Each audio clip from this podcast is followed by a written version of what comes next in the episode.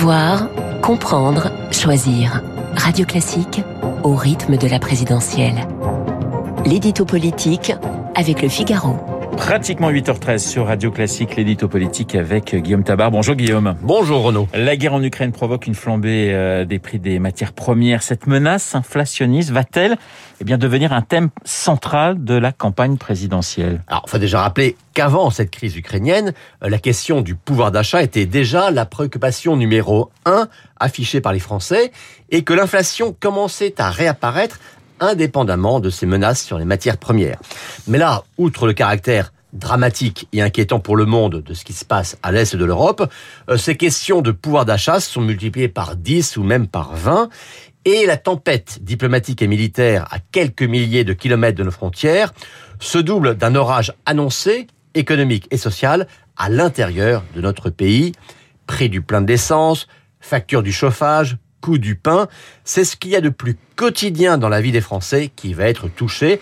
Et cela va exploser dans la campagne, cela va exploser à la tête de tous les candidats. Et cela peut-il modifier le paysage annoncé aujourd'hui par euh, les sondages, à savoir euh, un Emmanuel Macron hors d'atteinte? Attention, parce que François Mickey Marty écoute et attend votre réponse. Ben je parle sous son contrôle, et disons qu'en tant que président de la République, Emmanuel Macron était infiniment plus exposé que les autres, ce qui est pour lui à la fois un immense avantage, mais aussi un grand risque. Un immense avantage parce que sur les plans institutionnels, diplomatiques et militaires, il fait figure de bouclier, de refuge de la nation, et que personne ne peut sur ce point rivaliser avec lui. C'est ce qui explique qu'il accroisse spectaculairement son avance dans les intentions de vote de premier tour. Mais sur les plans économiques et sociaux, c'est aussi lui et lui seul qui est tenu pour responsable. C'est à lui et à lui seul que l'opinion demande des comptes. L'essence qui flambe, les prix qui s'envolent, les fins de mois qu'on ne peut plus boucler, c'est au président que remonte la colère. On l'a vu d'ailleurs lors de la crise des Gilets jaunes, avec des variations qui étaient sans commune mesure avec ce que l'on pourrait vivre dans les semaines à venir.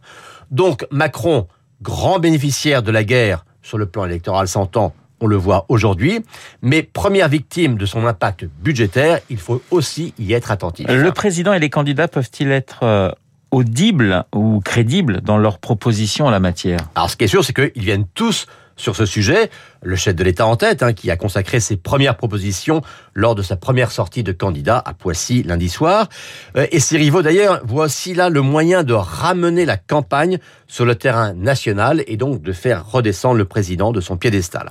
Alors après, hein, quand on regarde les propositions des uns et des autres, euh, Macron compris, eh bien, on est finalement dans le prolongement ou l'amplification de dispositifs qui existent déjà. On est, pour tout dire, dans la rustine.